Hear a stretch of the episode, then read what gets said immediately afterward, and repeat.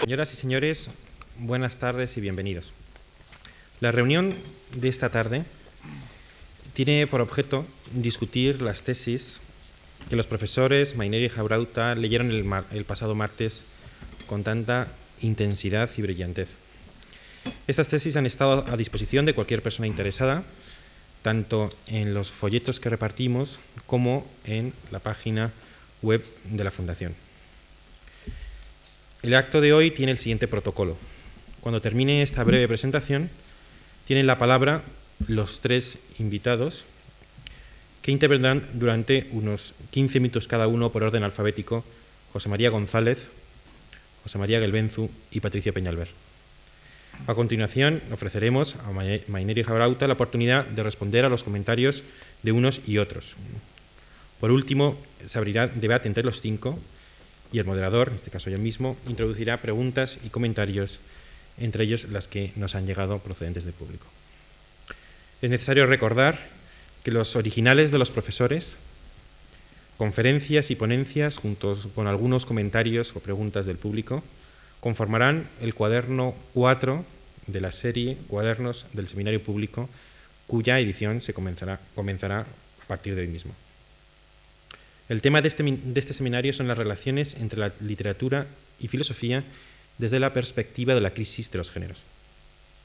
José Carlos Meiner destacó inicialmente dos rasgos en su conferencia del martes pasado, destacó inicialmente dos rasgos esenciales de la literatura, la literalidad del mensaje y la intimidad de su recepción.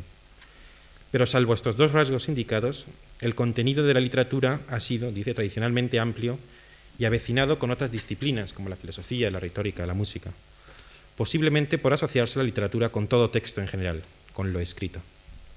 Sin embargo, con el romanticismo nació una concepción más precisa de la literatura, literatura como creación de mundos, en directa conexión con la idea kantiana de genio. Lo propio del artista genial ya no es la vulgar mímesis de la naturaleza, sino ser creador de mundos totales. Las opere mondo las obras artísticas que encierran un mundo, Joyce, Mann, Proust, expresan una totalidad que no es muy diferente de las cosmovisiones filosóficas. Ello muestra las fronteras permeables entre literatura y filosofía. Francisco Jarauta tomó como arranque de su conferencia un ensayo del crítico de la cultura recientemente fallecido Hans Blumenberg, La legitimidad de la modernidad. En ella se caracteriza la modernidad como una búsqueda de certeza que se manifiesta principalmente en el desarrollo pavoroso de las ciencias naturales y la preeminencia del modo científico de pensar. La ciencia selecciona de la realidad lo que mejor se ajusta a su método, la claridad, el sistema, la conversión del mundo en extensión, el conocimiento acumulable y progresivo. Sin embargo, el profesor Jarauta indagó las provincias en penumbra que la ciencia deja a la espalda los espacios de incertidumbre, de inexactitud, de matiz, el misterio del ser. La teoría de la incertidumbre tiene tres grandes momentos. Uno, durante el Renacimiento, donde el profesor destacó el nombre de Montaigne y sus famosos ensayos. El segundo momento es el romanticismo, cuando florecen los poetas filósofos y el discurso romántico en general, que exalta lo orgánico y lo vivo frente a lo mecánico y especial, lo individual frente a lo abstracto, la totalidad frente a la disgregación. El tercer momento se inicia con Nietzsche, quien concibe la filosofía como toda, como retórica, como metáfora de una subyacente voluntad de poder. La crítica nietzscheana del concepto de verdad, como mera correspondencia del sujeto que piensa con el objeto pensado. La aproximación a una verdad de la obra de arte sitúa a la relación entre literatura y, literatura y filosofía en una posición que sea el punto de partida para los ensayos actuales de Foucault, Deleuze o Derrida. Son estas las tesis que se comentaron el martes pasado y sobre estas tesis disertarán las tres ponencias siguientes. Luego comenzará la discusión entre los participantes. Tiene la palabra José María González, director del Instituto de Filosofía del CSIC.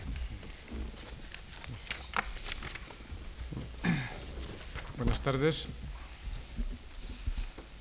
quiero comenzar agradeciendo eh, muy de corazón a la Fundación Juan Marc y de manera especial en las personas de José Luis Juste y Javier Comá, la posibilidad de estar hoy aquí entre ustedes y participar en la discusión en este seminario.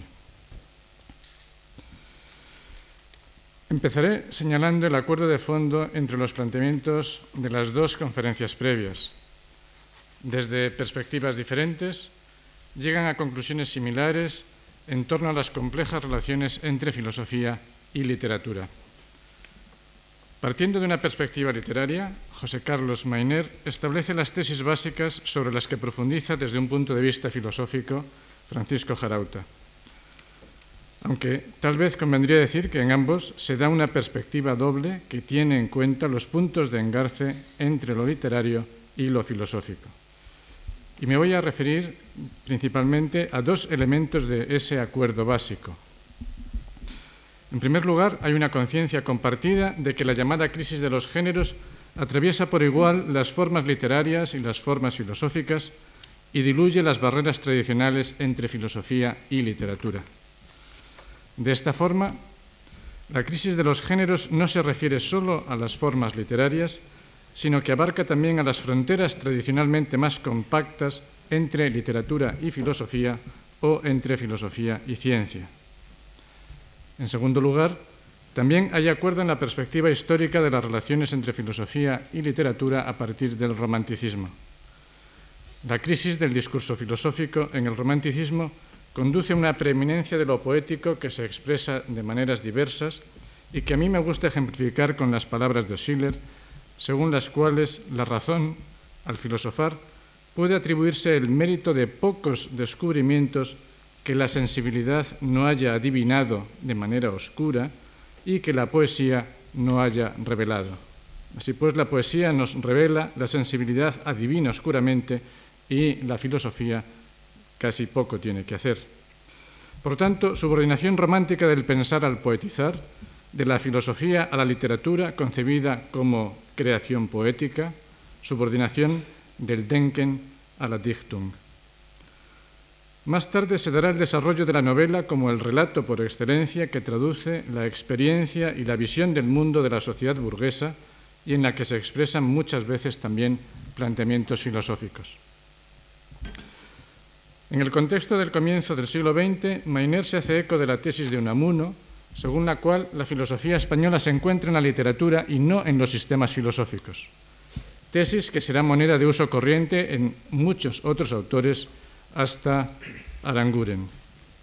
Decía Aranguren, muchas veces se ha escrito desde Unamuno y Ganivet, y lo mismo por españoles que por extranjeros, que el lugar en que se ha de buscar y se encuentra la filosofía española no es en el tratado de filosofía, sino en la literatura.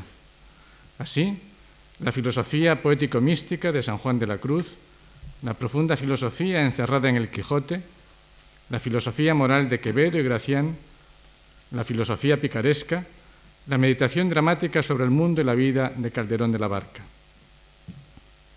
Es claro que esta tesis tiene una doble interpretación.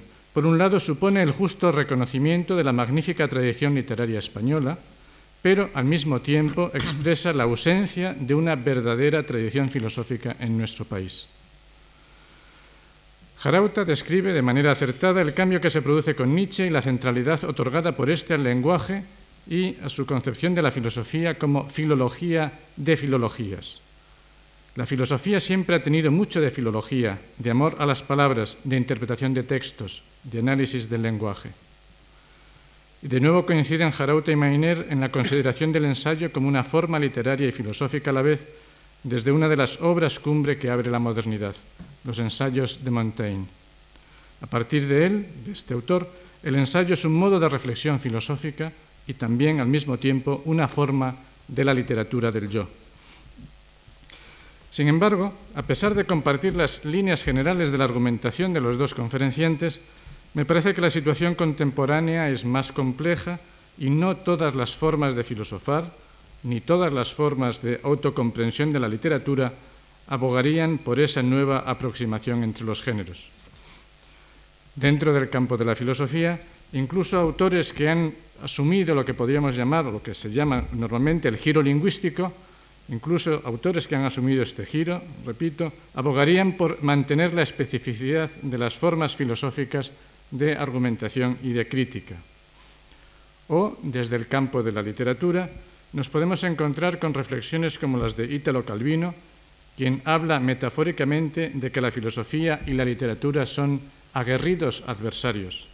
Y está bien que así sea, ya que los ojos, dice, los ojos de los filósofos ven a través de las opacidades del mundo, suprimiendo su materialidad, reduciendo la variedad de lo existente a una telaraña de relaciones entre ideas generales, fijando reglas para un buen número infinito de fichas en un tablero hasta intentar agotar las combinaciones que bien pudieran ser infinitas. Para Calvino, los filósofos no deben reconciliarse con la realidad revelada por los literatos.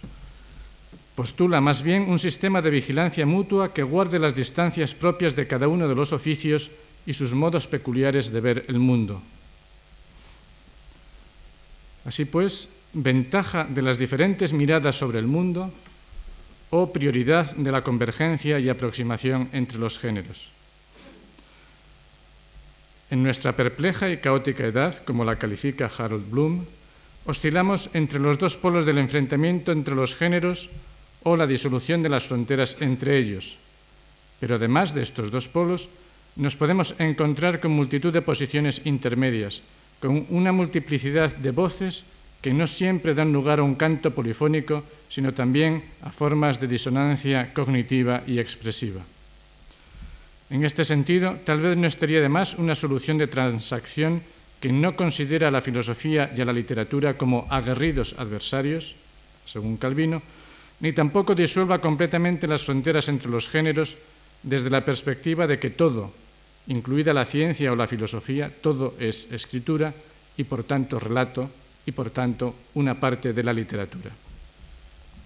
Tal vez este polo podríamos caracterizarlo con la aseveración famosa de Borges, según la cual la metafísica es una parte de la literatura fantástica.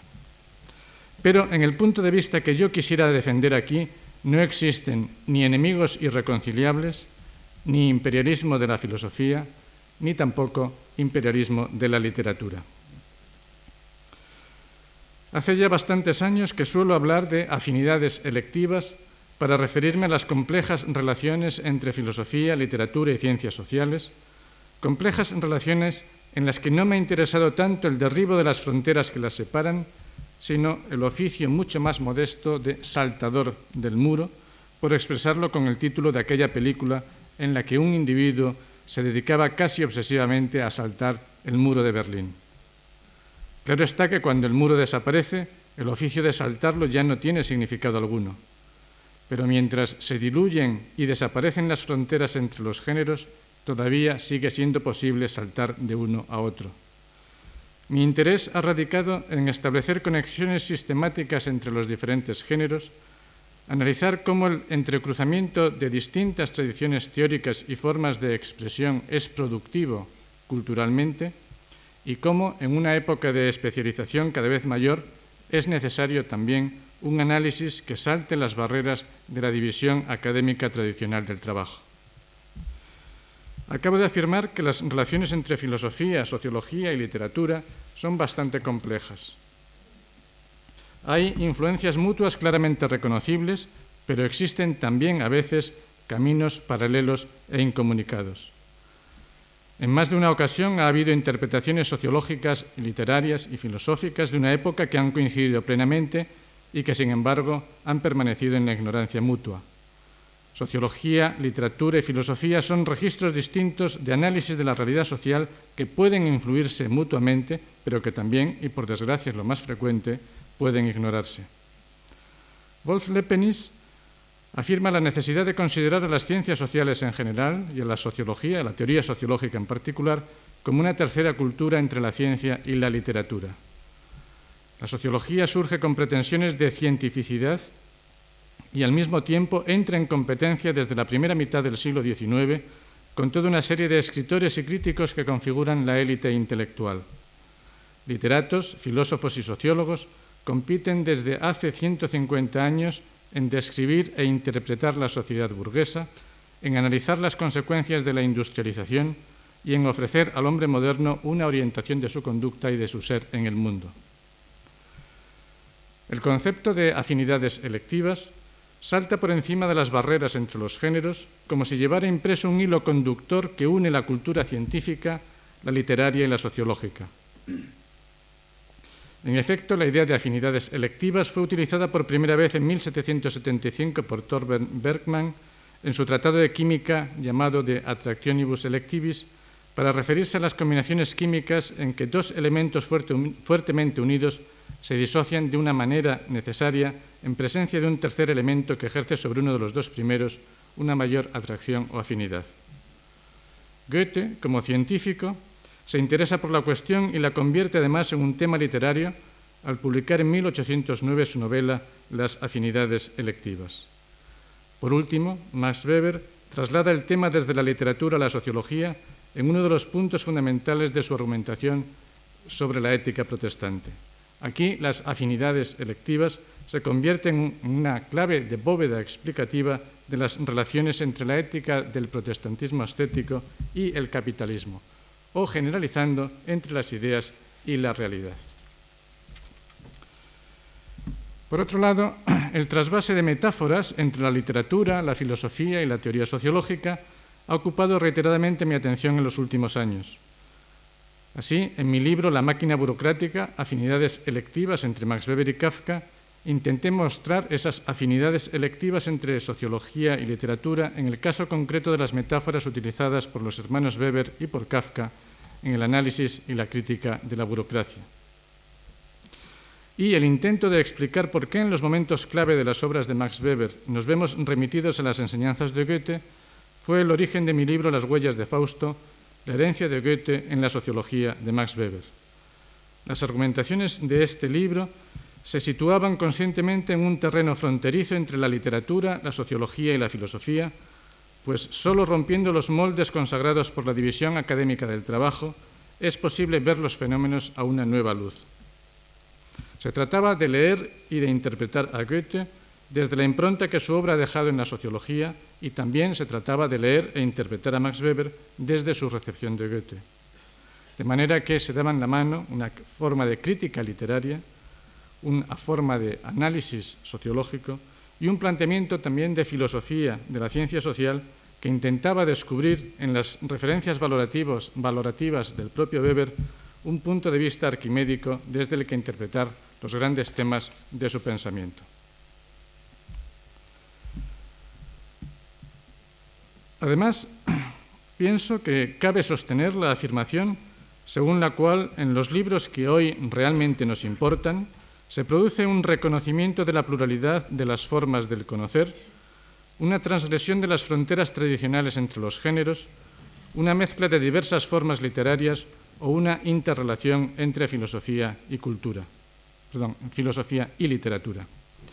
Así, por ejemplo, Claudio Magris mezcla en el Danubio el relato autobiográfico con la historia de Centroeuropa, la narración de la vida cultural con la descripción de un viaje sentimental que parte de las fuentes del río hasta su desembocadura en el Mar Negro, atravesando Alemania, Austria, Hungría, las antiguas Checoslovaquia y Yugoslavia, Rumanía y Bulgaria, al tiempo que recorre las etapas del río de la vida y las estaciones de la cultura contemporánea, sus logros y sus fracasos, sus inquietudes y sus destinos individuales o colectivos.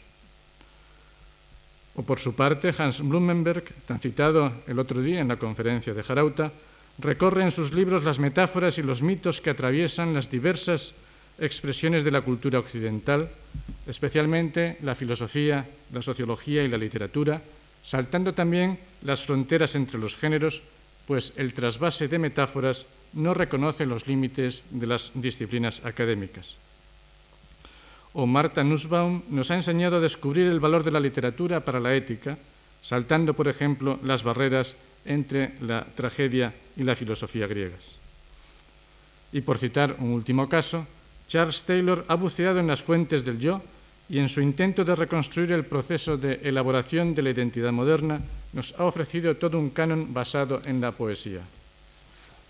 Me voy a detener un momento en este autor para enunciar solo una doble tesis. Por un lado, considero que su descripción de las fuentes del yo es unilateral en el diagnóstico de lo romántico, lo expresivo, como el núcleo del yo moderno. Y en segundo lugar, sugiero que una vez hecha esta reducción del yo moderno a su versión romántica, Taylor procede a la invención de una tradición, a un recorrido histórico que le conduce al sitio donde quería llegar de antemano. Habría que mm, rehacer esa, esa, historia desde otro punto de vista y los autores serían otros. El género literario central en la conformación del yo moderno no sería tanto la poesía desde mi punto de vista, sino más bien la novela. Frente a Taylor, que se centra más en la poesía y cuando habla de novela se refiere casi con exclusividad al desarrollo de la novela en el siglo XVIII,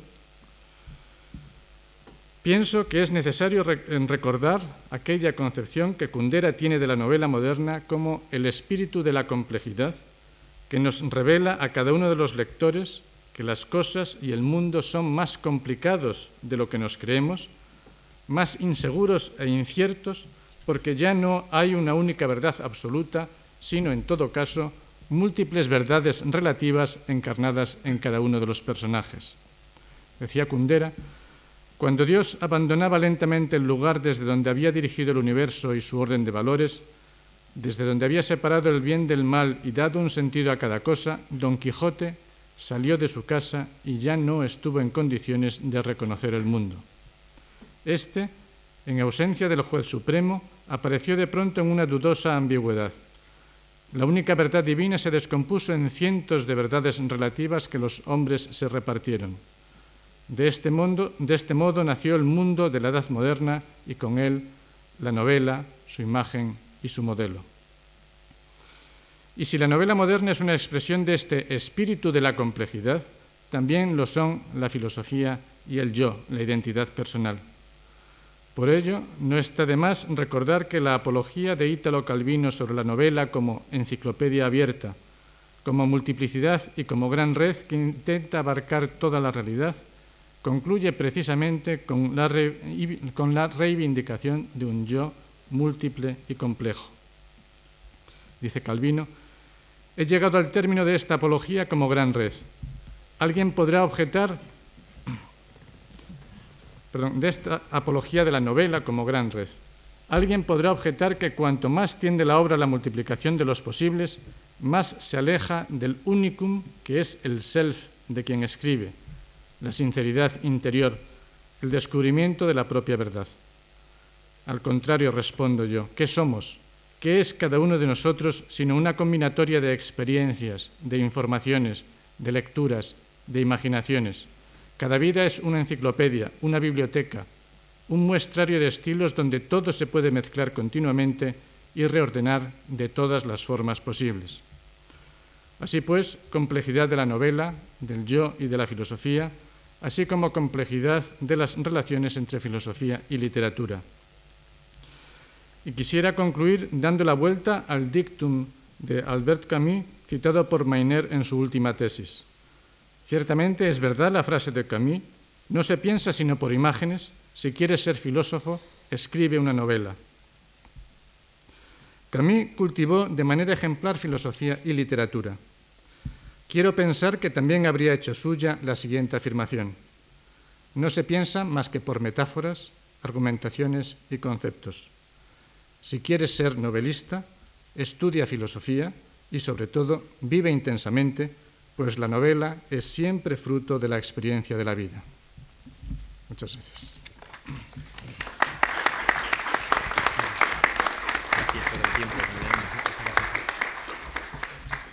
Muchas gracias, José María González. En esta ponencia ha destacado la convergencia inicial de sus posiciones con las de las conferencias de Mainer y Jarauta, después la disparidad entre literatura y filosofía de la mano de, de Italo Calvino, que los calificó a ambos como adversarios aguerridos, y, después ha introducido una categoría goetiana, la de las afinidades selectivas, que sitúa la literatura y filosofía delicadamente separadas y sin embargo a la vez próximas y parecidas. Ha ilustrado esta categoría con iluminaciones sobre la obra de Magris, Blumenberg, Nussbaum y Taylor.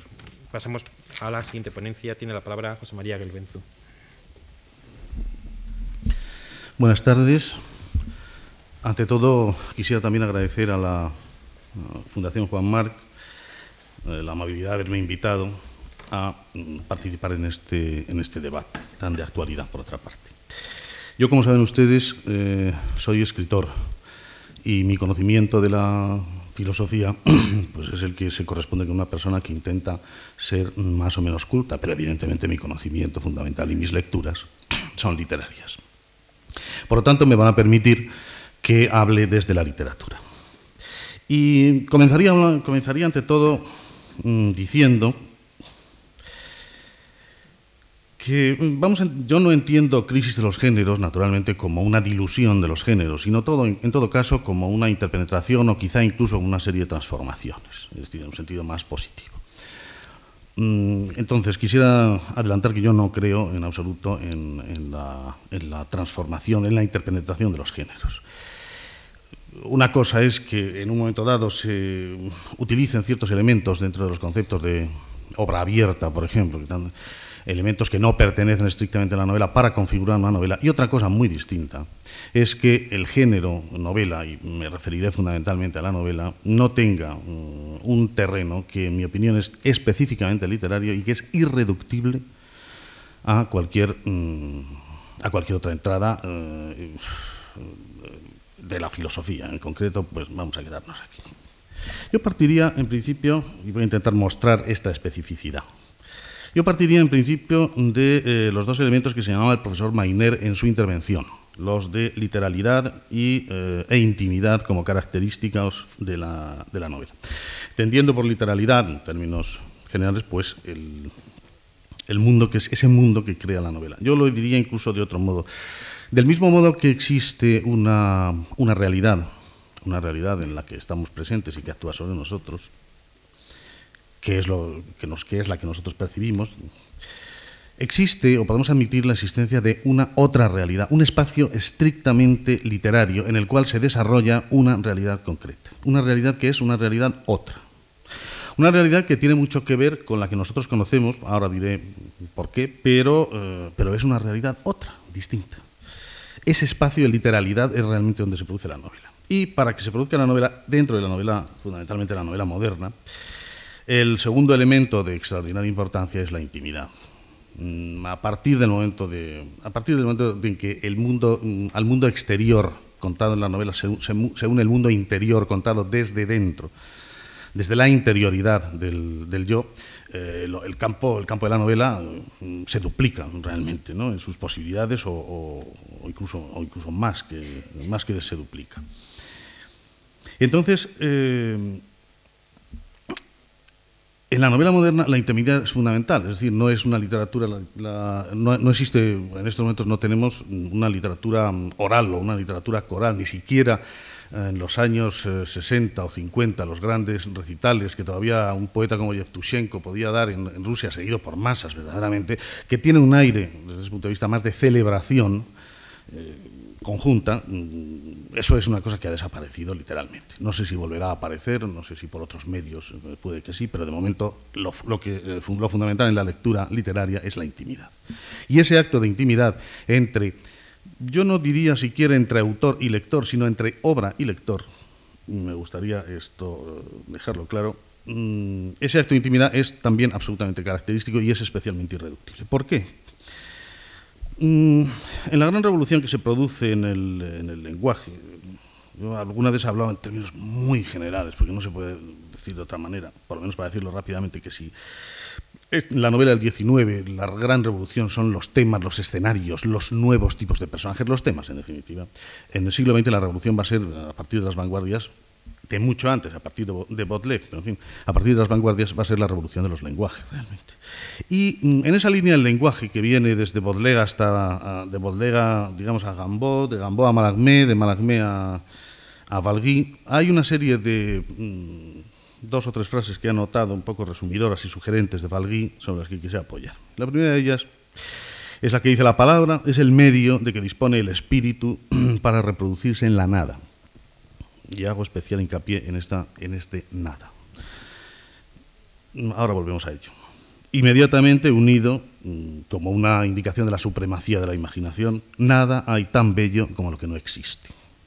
La idea de que el lenguaje es capaz de crear un espacio de literalidad y por lo tanto una realidad otra, en la cual se sumerge el lector, está sostenida o está fundamentada en estas palabras de, de. Incluso él va más lejos eh, cuando dice, refiriéndose a la poesía, el poema es un fragmento perfectamente realizado de un edificio inexistente hasta cierto punto, y ampliando ya la imagen de Valgui, podríamos pensar es que existe ese edificio inexistente. Esto entroncaría también perfectamente con Baudelaire y su idea de que, de, que, la vida es como un libro del cual se ha perdido los códigos de lectura y que hay que volver a empezar a leer otra vez, pero que el libro existe, pues igualmente, digamos, esa otra realidad existe. Y es una realidad fundamentalmente dominada por el lenguaje y que parte de la idea de que el arte se justifica por sí mismo que no vamos a tener, que, es capaz de justificarse por sí mismo. Es decir, la vieja idea anterior de las reglas de la imitación o incluso del, instruir deleitando de Sidney, eh, desaparecen esas utilidades del arte, ese utilitarismo del arte, o esa parte del utilitarismo del arte, para, mm, con las, definitivamente con las vanguardias, llegar a la situación de que realmente el arte se justifica por sí mismo y punto. Bien. Si a esto, mm, si a esto añadimos eh, lo que estaba diciendo antes, de que yo creo que la relación fundamental es mm, del autor con la obra y posteriormente de la obra con el lector. Esa lectura que se produce en la intimidad eh, tiene una característica mm, muy especial. Y es que es una eh, lectura que se produce necesariamente contando con la imaginación del lector. O dicho de otro modo, si un lector no recrea con su imaginación lo que está leyendo, y sigo hablando de novela, difícilmente podrá decirse que ha leído la novela. Se necesita esa participación, que puede ser o, bueno, simplemente llevadera, o en algunos casos, porque los escritores hay veces que trabajan duro el hígado del lector, o, muy, o, de, muy alta participación. Incluso, volviendo otra vez a una, frase más de Valgui, mm, ese momento en que le preguntaron eh, porque sus poemas no eran fáciles. La joven Parca, por ejemplo, es un texto que narra la fluidez de una conciencia a lo largo de una noche de vigilia y duerme vela. Bueno, ¿qué significan sus textos? Él dijo, mis poemas tienen el significado que se les dé. Es decir, su problema era crear una obra, y en esto estaríamos ya en la literatura, en la novela moderna por excelencia, crear una obra capaz de existir por sí misma, de entablar una relación con el lector y que naturalmente al lector trabajar imaginativamente con la obra y recrearla, evidentemente le va a dar mm, su, propia interpretación. Sería algo así, pongamos un ejemplo un poco burdo, pero quizá claro, como mm, si alguien preguntase qué significa a un, a un señor que tiene una relación amorosa con una mujer, pues que le dijeran qué significa esa mujer. No podrá contar más que lo que significa para él dentro de esa relación no tiene un significado pues unívoco, sino perfectamente equívoco y depende de la relación o relaciones que mantenga, significará una cosa u otra. Mm, bien, ahora la cuestión está en cómo el autor es capaz de eh, conseguir este efecto. Y entonces aquí yo quiero volver a señalar algo más y volvemos en esto a la idea de otra realidad y de literalidad. El autor y esta es una diferencia para mí muy importante entre, hasta donde se me alcanzan mis conocimientos, entre filosofía y literatura, así como el discurso filosófico o el discurso organizado filosóficamente tiende fundamentalmente a definir, la literatura tiende fundamentalmente a, a sugerir. Y la sugerencia, al menos es mi opinión, es estrictamente característica de la literatura. ¿Cómo se obtiene esa sugerencia y cómo se crea esa otra realidad? Pues fundamentalmente, lo dijo, eh, si no me equivoco, en un momento determinado, a lo largo de su conferencia, el profesor Jarauta habló de mm, lo que no podemos explicar, mm, lo podemos representar. Yo creo que esa diferencia es muy clara. Lo que hace la novela es representar. La novela la poesía también, lo que pasa es que como la poesía opera desde el yo y desde una instantaneidad que anula el tiempo, o por lo menos lo trata de manera muy diferente a la novela, no quisiera entrar por tanto en ello, lo que hace fundamentalmente mm, la novela es representar, hacer una representación del mundo. Y claro, para hacer esa representación del mundo cuenta con dos lenguas, con dos elementos. Uno, la palabra, el lenguaje, pero otro, la realidad. Al decir la realidad, quiero decir que cuando se dirige a un lector, sea de su propio idioma, sea de otro, está operando sobre elementos comunes de conocimiento de la realidad de ambos, sobre la experiencia de la realidad que tienen tanto el autor como el lector. si utiliza esos elementos comunes, está utilizando un lenguaje por medio del cual puede explicarse. Eso es el sentido fundamental que tiene eh, la vigencia hoy en día todavía, creo yo, de la imitación de la realidad como forma de escritura. Con el lenguaje lo que debe hacer es conseguir eh, esa, representación. Y la manera de representar es no nunca explicar, sino mostrar. Fundamentalmente, la, pieza de convicción del, escritor, del novelista, es mostrar. Mostrar, mm, me van a permitir el ejemplo también un tanto burdo, como sucede en la vida. Nosotros en, la vida podemos mm, encontrarnos con, con, escenas o con momentos que las vemos una serie de personas. A veces estaremos de acuerdo en una interpretación conjunta de ellas, pero otras veces no será tan sencillo. Otras veces el mismo hecho, la misma ah, realidad que hemos visto, cambiará naturalmente según la interpretación que nosotros demos, según la capacidad que hayamos tenido de ver. De hecho, en cierto modo, el novelista yo creo que también podría definirse, como el poeta desde luego, como aquel que es capaz de ver lo distinto donde otros ven lo igual. Y esa capacidad de traer lo distinto, de dar, de abrir la zona no vista de la realidad, eso se obtiene por medio de la sugerencia. Y la sugerencia se obtiene mostrando lo que se ha visto. Evidentemente, con artera intención por parte del, novelista, que duda cabe, porque toda novela, a diferencia de la vida, está regida por un novelista y tiene una intención que le da un sentido. Mientras que la vida, mm, de momento, no, parece que opere del mismo modo. La vida en ese sentido es muy, muy neutra, si se quiere. Ni nos ama ni nos odia, simplemente nos deja estar. Bien, entonces este mostrar, este representar, obliga a un tipo de lenguaje, a un tipo de lenguaje básicamente sugerente. Y claro, ese lenguaje es el que yo considero que entra en franca contradicción con el lenguaje filosófico. Y ahí, en este terreno de la mostración, en este terreno de la, de, la, de la, sugerencia por medio de la creación de imágenes, que no tienen, que, son, que tratan de ser polivalentes y cuya mayor fuerza es cuanto más polivalentes son en realidad, más poliédricas si se quiere, es donde, donde realmente se produce la característica, como digo, fundamental de la novela. Esto tiene mucho que ver con la idea del mundo moderno de cuando se acaba una norma, una norma absoluta, lo acaba de comentar hace un momento el profesor González, eh, y, cuando se atomiza la conciencia del hombre moderno. Cuando no existe una referencia a una norma, a una conciencia única o una verdad única, sino que realmente se hace añicos y entonces la atomización de conciencia lleva en paralelo a conclusiones mm, razonablemente aceptables como son que la realidad ya no es algo que está ahí, sino la realidad es lo que nosotros percibimos como realidad y punto. Y a partir de ahí veremos qué pasa. Esa representación entonces de esa realidad percibida es lo que genera un tipo de discurso literario novelístico. Por poner un ejemplo muy sencillo, Claude Simon, sobre la idea de que el la percepción o el conocimiento de la realidad es fragmentario, ha realizado mm, experiencias realmente admirables de fragmentariedad, de, fragmentar la estructura y el lenguaje de la novela para, digamos, asimilarlo a esa forma de percibir la vida y transmitir por ahí, tratar de transmitir lo que, lo que haya deseado transmitir en cada caso. Esta percepción de la, esta idea, por lo tanto, de que, la realidad es lo que percibimos como la realidad, es lo que genera la conciencia de, cada uno de nosotros y procede sencillamente del descubrimiento de la interioridad que procede del, pues, prácticamente del romanticismo. Yo creo que el profesor Mainer me parece que se refirió a ello cuando, o algo, o algo, o por ahí debía ir en parte al menos cuando habla del paso de lo ingenuo a lo sentimental, creo recordar. Y esto mismo, esta misma manera de utilizar la imitación, también yo recuerdo una brillante frase del, eh, profesor Jarauta en su intervención cuando dijo la vida como una metáfora de, la realidad. Esa idea de que la vida es una metáfora de la realidad es sustancial para el novelista.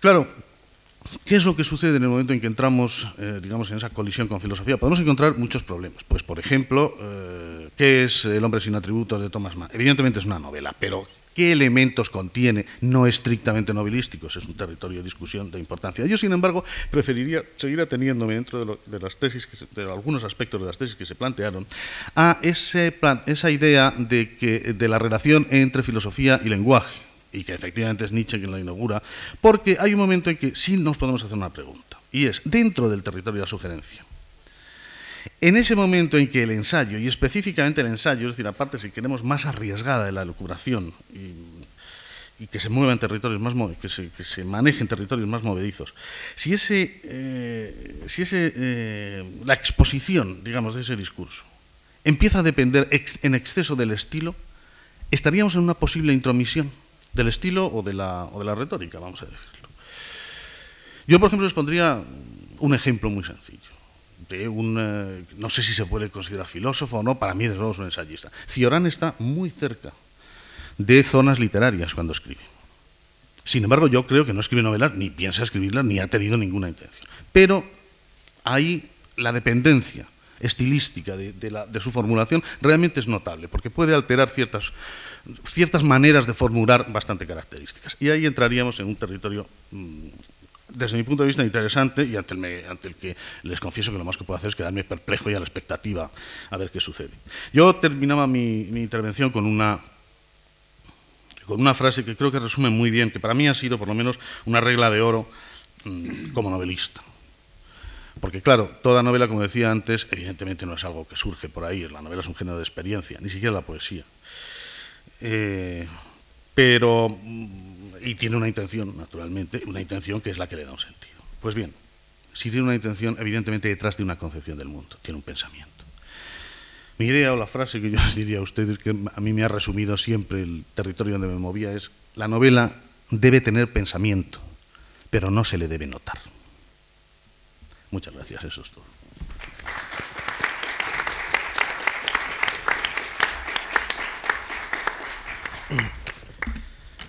Muchas gracias. La intervención ha destacado, ha defendido la irreductibilidad de los géneros, el carácter inderogable o núcleo inderogable de, de la literatura. Además de la realidad empírica, existe una realidad otra, literaria, en la que, sin embargo, se distingue de esa realidad otra, que es la filosófica, puesto que la filosófica explica y define, y en cambio la literaria sugiere, representa, imita y muestra elementos comunes de la experiencia del autor y del lector, que sin embargo el autor distingue y destaca lo diferente. Creo, quizá en el debate luego, luego se verá, creo que Wittgenstein estaría de acuerdo con la diferencia entre el mostrar y el, y el decir que ha destacado el escritor José María Gelbenzu. Tiene la palabra Patricio Peñalver. Eh, buenas tardes, en primer lugar, y ante todo, por supuesto, eh, mi agradecimiento por la invitación a participar en este debate sobre un tema no solo candente, podríamos decir hasta inquietante, y además en tan buena compañía ¿no? como la de esta mesa. Y querría hacer una observación o justificación eh, sobre el dispositivo de la, de la, exposición de mi intervención. Eh, yo tiendo a creer que, que, cuando uno habla en público casi es una falta de cortesía leer un texto. Me parece que hay como un, hay algo que contradictorio con la situación, pero, eh, por otro lado, quiero someterme a la disciplina de tiempo que muy razonablemente nos ha recordado Javier Gomá y, en consecuencia, me parece que eh, la manera de atenerme a eso es, eh, con perdón, leer este texto que quizá podría señalar inicialmente, de alguna manera sintoniza desde el otro lado con la propuesta recién oída José María del Benzo, en el sentido, esta vez, de intentar, eh, tentativamente, perdón la reiteración, de, especificar la diferencia de la filosofía, con lo cual, en algún momento, algunas matizaciones a las propuestas iniciales del seminario se van a dejar ver. Avanza una premisa metódica que quisiera avanzar ya, sin embargo, algo en la cosa. Esta que nos convoca, la cuestión literatura y filosofía en la crisis de los géneros, es, más que otras, ya de entrada, cuestión disputada y disputable. Asunto propicio, así, esta va a ser mi primera insistencia, para un pensamiento que tendría que configurarse como dialéctica antitética. Una estrategia metódica así se esfuerza justamente en ver la luz y la sombra de la cosa, el sí y el non, o mejor, incorpora, debe incorporar a su nexo argumentativo el pólemos interno inscrito en este campo, a saber aquí una conflictualidad o una rivalidad irreductible entre la escritura filosófica y los géneros literarios. Esa conflictividad se la interpreta habitualmente, convencionalmente, en términos de, por un lado, exigencia hiperbólica de conocimiento metódico y verdad conceptualmente expuesta, y, por otro lado, suspensión consciente y técnico-formal del horizonte de la verdad y apertura libérrima a modos inventivos de expresión o a la llamada creación. Pero claro, está, lo que querría sugerir es que cabe dar algún paso más allá de esa diferencia oposicional abstracta de voluntad de verdad y de libertad para la ficción. Ilustro esta inicial preocupación metódica por el juego antitético, por la diferencia antitética, con unos versos. Venga aquí la memoria expresa de un paso conceptuoso y sentencioso de Antonio Machado, que no sé bien por qué me está obsesionando desde que empecé a darle vueltas al objeto de estas notas. Da doble luz a tu verso para leído de frente y al sesgo. Prosaicamente yo por mi parte me voy a limitar a esbozar un ejercicio en clave de susodicha dialéctica antitética a propósito del litigio filosofía-literatura, pero conviene recordar que registrar la doble luz de esa relación o de ese conflicto, si es que quiero intentar hacer caso en esto a Machado, es ya también exponerse uno mismo a la ambigua violencia del campo de esta tensión dialéctica. Se trataría de ver en qué figuras y constelaciones toma forma hoy, y más localmente en la crisis epocal de los géneros, ese elemento crucial de litigio que afecta a las relaciones siempre complejas entre la escritura filosófica y los géneros literarios clásicos. Pero conviene subrayarlo, no es que, como cabría temer o desear, una dialéctica antitética del estilo de la que aquí tentativamente voy a esbozar deba neutralmente exponer los dos lados o las dos perspectivas que reclama cada configuración o vicisitud del pólemos evocado. La guerra de la filosofía y la literatura no deja espacio ni tiempo a la neutralidad, desde luego no a la pseudo-serenidad académica del escéptico scholar. No, exigencia interna de esta dialéctica antitética es justo la demanda de una decisión teórica y existencial, el requerimiento formal de una orientación intelectual y de un presupuesto vital en la relación con la cosa, con esta cosa de la diversidad hipercodificada de los géneros y las escrituras en la civilización occidental tardo-moderna. Cierto, esa codificación, ese sistema de clasificaciones y distinciones en los modos de escritura, ese mapa de fronteras, utilizar la metáfora en la que más insistía Meiner, ese mapa de fronteras móviles, pero que alcanzan una cierta consolidación a lo largo de siglos, de siglos, en fin, el cuadro clásico de los géneros literarios y filosóficos, hace ya tiempo que sufre una crisis epocal y generalizada, si es que no un seísmo mayor, y especialmente desde el romanticismo. En esto han insistido oportunamente las ponencias iniciales de este seminario.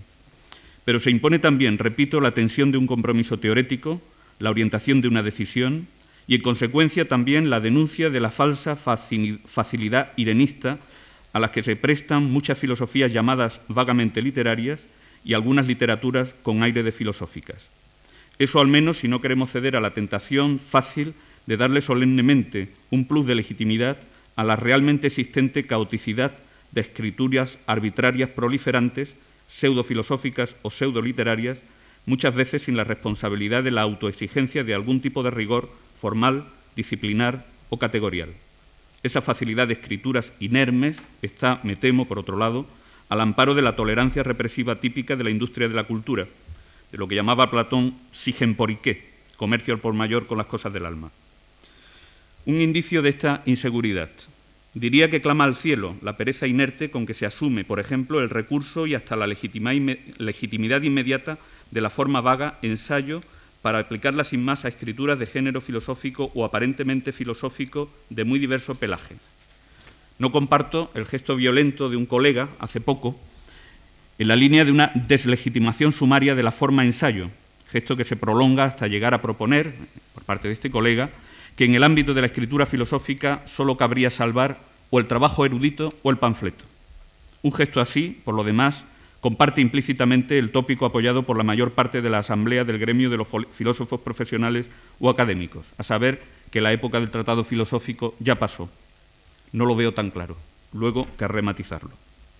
Pero lo que en cualquier caso sí me parece que se impone es una clarificación formal de la relación entre el pensamiento filosófico siempre conceptual y aunque a la pasión del concepto haya que añadir hoy la paciencia del rechazo del concepto, como dijo Levinas, y, por otro lado, las estrategias de expresión literaria de ese pensamiento. Y el requerimiento de una decisión teórica para orientarse en este campo intrínsecamente ambiguo se hace más perentorio ante aquellas formas de escritura que se dejan llevar por inercias retóricas o vaguedades irresponsables del tipo expresividad, creatividad, subjetividad libre y hasta subjetividad libre del horizonte de la verdad. Precisamente la situación histórica problemática hoy, la crisis epocal de los géneros, requiere un ojo suplementario para identificar y analizar el sentido y hasta el fundamento de las distinciones hoy en crisis o de las fronteras hoy inseguras entre diversas formas de escritura. Puntualizo. Digo identificar y analizar el sentido de esas distinciones y de esas fronteras. No digo no, transgredirlas en un determinado punto o en un determinado momento. No digo no ponerlas en cuestión e inquietarlas e incluso someterlas a alguna variación experimental. Más bien, antes por el contrario, el movimiento que sugiero requiere traspasar distinciones y fronteras, pero de acuerdo con una cierta necesidad metódica, transgredirlas, con todas las de la ley, por así decirlo. Pero entonces hay que entender que la multimentada transgresión de las fronteras entre lo filosófico y lo literario no es tarea para, para genios ingenuos intuitivos, exige más bien una cuidadosa y responsable puesta en cuestión pensativa, una sabiduría formal y material como la de gente de la raza, para entendernos, de Borges, de Blanchot, de Derrida. Para un viaje así no puede ir uno tan ligero de equipaje. Hacen falta probablemente las alforjas pesadas de toda una desconstrucción. Una desconstrucción en concreto aquí de la ley y las leyes que han ordenado, bajo el imperio del clasicismo, la solo aparentemente estable diversificación de géneros literarios y filosóficos. Desconstrucción. Arriesgo, pues, un término tan denostado, pero que me parece que viene ahora al caso, desde luego, en cualquier caso, algo más que una palabra desgastada para remitir vagamente, polémicamente, a momentos caóticos molestos del mundo académico. De hecho, creo que sigue designando el escenario teórico e institucional en que se piensa más radicalmente el gla de la clase, el gla de la lucha de clases, el tañido fúnebre de lo clásico, y que desenmascara la violencia de lo clásico que puede ser todavía más violento si ya muerto, si hacemos caso al menos a la intuición de Freud sobre el parricidio. Lo clásico es, según una, según una definición que ha circulado, la creencia o la certeza en la posibilidad de distinciones nítidas, lo interior y lo exterior, el significante y el significado, lo material y lo formal, la sexualidad infantil y la sexualidad adulta, lo sensible y lo inteligible, y también la escritura filosófica y la escritura literaria. Signo de nuestra época, signo de nuestra época es, como puede ver cualquiera, y ya lo vamos diciendo también nosotros, una general inquietud en ese campo, una inseguridad de las dualidades y de las fronteras. Pero desconstruir esas distinciones, o más bien trabajar en complicidad con un proceso general cuasi anónimo de desconstrucción en curso, nada tiene que ver con la simple borradura de aquellas o con el abandono a un desorden o una caoticidad frívolamente reafirmada. Y a propósito de la violencia estructural virtual del campo de la escritura, en lo dicho se me habrá visto quizá el plumero de platonista irredimible. El caso es que le daría casi toda la razón del mundo a Platón en su sutilmente irónico programa filosófico-político de expulsión de la poesía mimética de estirpe homérica. A decir verdad, donde mejor se expone el fondo de la cuestión no es en el mil veces evocado pasaje de la República, orientado primariamente contra el escepticismo moral de la tragedia ática, sino en un paso de las leyes en que los legisladores filósofos se autopresentan justo en tanto autores de diálogos filosóficos como autores al mismo tiempo de la más verdadera tragedia. Claro que si la filosofía de los diálogos es la tragedia verdadera y es así incompatible con la tragedia mimética, y si en consecuencia aquella declara cortésmente pero firmemente la expulsión de los demás poetas, eso es así justo porque la tragedia de los poetas homéridos, homéridas contiene ella misma alguna filosofía. Platón diría filosofía no científica o no dialéctica, aventura intelectual arriesgada, escepticismo moral, politeísmo ontológico, irresponsabilidad del héroe, soberanía del azar. Pero en suma la diferencia no estaría entonces entre filosofía y poesía, sino entre dos modelos de poesía filosófica. Si nos situamos en categorías más próximas a nuestra discusión de hoy, desde luego el corazón del conflicto o la rivalidad no estaría entre voluntad de verdad y voluntad de ficción. Cierto, una cierta determinación de la literatura podría ser el derecho de decirlo todo, la libertad ilimitada de expresión, la invención o la imaginación que se separa más o menos conscientemente de las estructuras mentales cognitivas o del imaginario colectivo convencional. Pero creo que todo eso se resume mal en el concepto frágil ficción. El debate no estaría entonces entre los derechos de la verdad y los derechos de la ficción, no, sino más bien entre, por una parte, una filosofía responsable dispuesta a mantener lo que quede de oro puro en la tradición intelectual filosófica en medio de la crisis epocal del clasicismo, las ideas de verdad, de bien, de inteligibilidad y la idea de idea, y por otra parte una teorización de los géneros literarios y filosóficos que inscribiría a estos en alguna cómoda teoría light postmoderna del caos de las representaciones.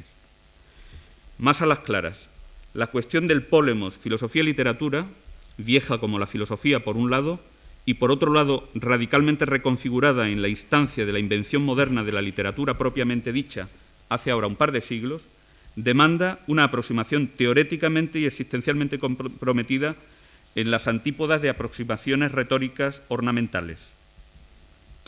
Pero habría que ir también más allá de la necesaria reconstrucción historiográfica y filológica del novum que significó para todas las cuestiones aquí implicadas el romanticismo y el idealismo alemán.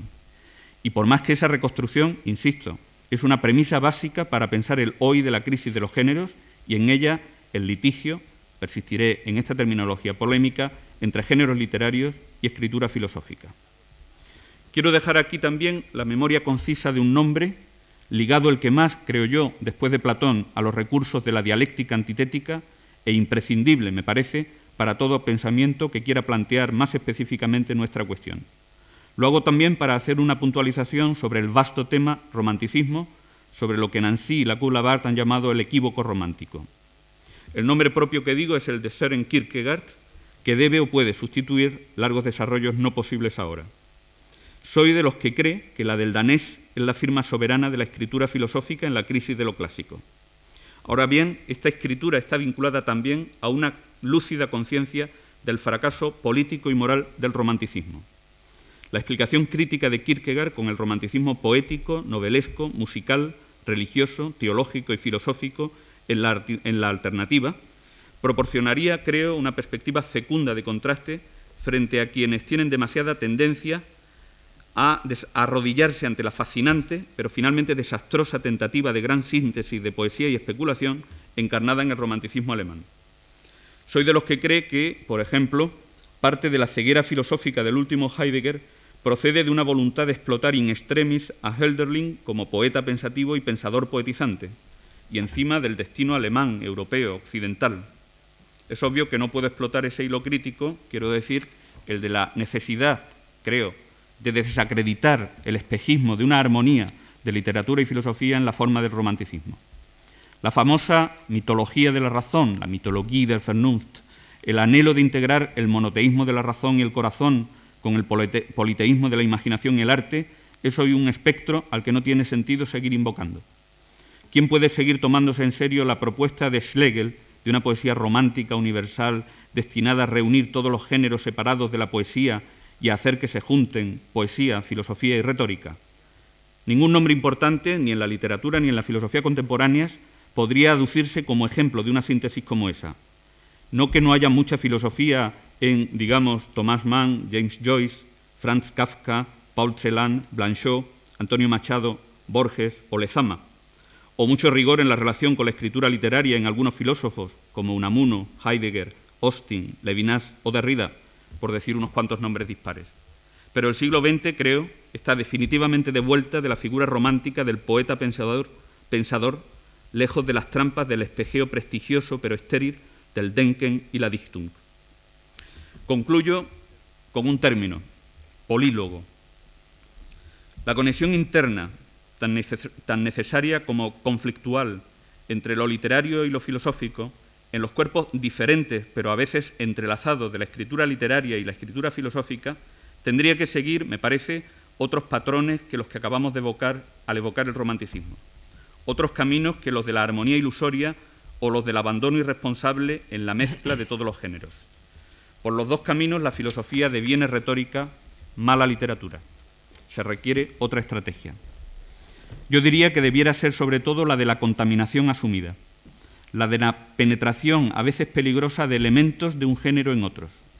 La forma del polílogo, un espacio de escritura en que resonarían voces obedientes a, disciplinas y categorías distintas, pero en que cada voz tiene su escritura, podría ser adecuada para el caso, para este caso de necesidad, para este caso de indigencia de formas de escribir filosóficamente. Y por cierto, un ancestro de ese polílogo anhelado es sin duda la medidísima relación de responsabilidad de escritor y de poliseudonimia calculada de Kierkegaard. Porque eso sí, a lo que no cabe renunciar, todo lo contrario, es a la responsabilidad irrenunciable, hiperbólica del escritor, responsabilidad ante la ley, sobre todo ante la justicia. Habrá que decir que en el ámbito de ese polílogo no será la menor la pregunta por qué es la literatura, la de cómo, en qué condiciones materiales e intelectuales la escritura se divide, se diversifica, en escritura legislativa, epistolar, lírica, narrativa, historiográfica, fisiológica y filosófica, que da cuenta de las demás formas de escritura, pero que no es desde luego neutra y que cae enseguida en la tentación de establecer fronteras intransitables. Concluyo la conclusión con otro verso también de Machado. El de antes nos animó al espíritu antitético. Este avisa contra una mala política de las fronteras. Nunca traces tu frontera, ni cuides de tu perfil, todo eso es cosa de fuera. Gracias.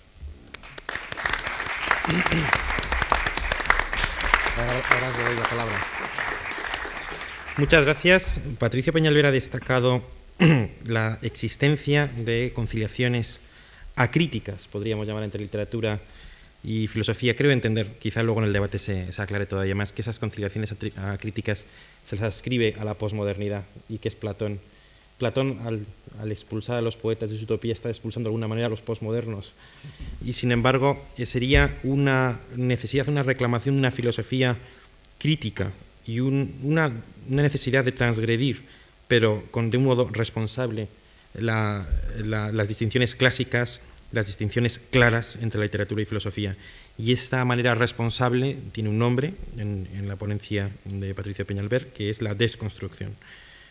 Frente a lo posmoderno o a la filosofía acrítica, a las conciliaciones acríticas, una filosofía responsable, no romántica, cuyo personaje o cuyo autor principal sería Kierkegaard, expresión del polílogo. Recuerdo también un autor alemán que habla del polimito, me parece Odo Marquardt, que en una línea quizá no muy distinta. Han terminado las tres ponencias, todavía tenemos un rato largo para eh, oír las intervenciones de los conferenciantes del día anterior y luego daríamos otra vez la palabra a los ponentes para replicar y, se iniciaría inmediatamente el, eh, debate libre. Tiene la palabra el profesor Mainer. Muchas gracias. Eh, muy buenas tardes a todos. Eh, yo estoy seguro que ustedes han venido en, un número que, abruma y que agradecemos mucho los componentes de esta mesa. Han venido aquí no precisamente a saber quién gana en, la primera parte de este, de este, título que nos convoca, literatura y filosofía. Eh, quizá hayan podido tener esa sensación en nuestras intervenciones, pero mm, seguramente ha sido un error por nuestra parte si lo hemos planteado así. A mí me interesaba más, por ejemplo, el problema que enuncia la segunda parte del título, la crisis de los géneros. Y quizá de eso se ha hablado menos o se ha hablado de una manera más circunstancial. Y, vuelvo a ella, porque realmente una cosa y otra, el diálogo de la literatura y la filosofía estaba muy en relación precisamente con cómo exponerlas, cómo manifestarlas, en un momento en el que parece que todo lo sólido y, entre otras cosas, los paradigmas genéricos se nos disuelve en el aire, como ocurría en el viejo manifiesto de 1848. Bueno, sí, los géneros parecen disolverse siempre, pero siempre parecen también resucitar. Eh, no es la primera vez que decimos que la novela está a punto de desaparecer. Hace muy poco se discutía en España y en términos muy sesudos por parte de algunos novelistas. A principios de siglo se decía absolutamente lo mismo. En 1902, Azorín en La Voluntad proclamaba el final absoluto de la novela naturalista y el inicio de una novela de signo enteramente diferente. El modelo en el que pensaba era la novela de los Goncourt en 1920 o 25, perdón, Ortega y Gasset, que había leído muy provechosamente Marcel Proust, proclamaba de nuevo ese final del relato naturalista y la urgencia de que la novela se asentara, describiera otros territorios.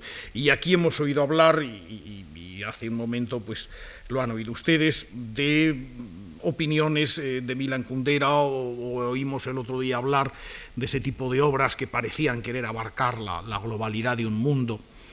En definitiva, vuelvo a mi tesis. Me costó tres cuartos de hora el decirlo y quizá no con toda la claridad posible, pero a pesar de todo a mí me resulta muy difícil, muy difícil el ver eh, literatura y filosofía como cosas enteramente divergentes y, por otra parte el no ver esa permanente crisis y reconstrucción de los géneros como algo que, afecta en definitiva a literatura y a filosofía prácticamente por igual. Serán de cosas distintas, pero literatos y filósofos narran, cuentan las cosas. Eh, de forma también seguramente diferente, con temas distintos, pero también exclaman ante las cosas.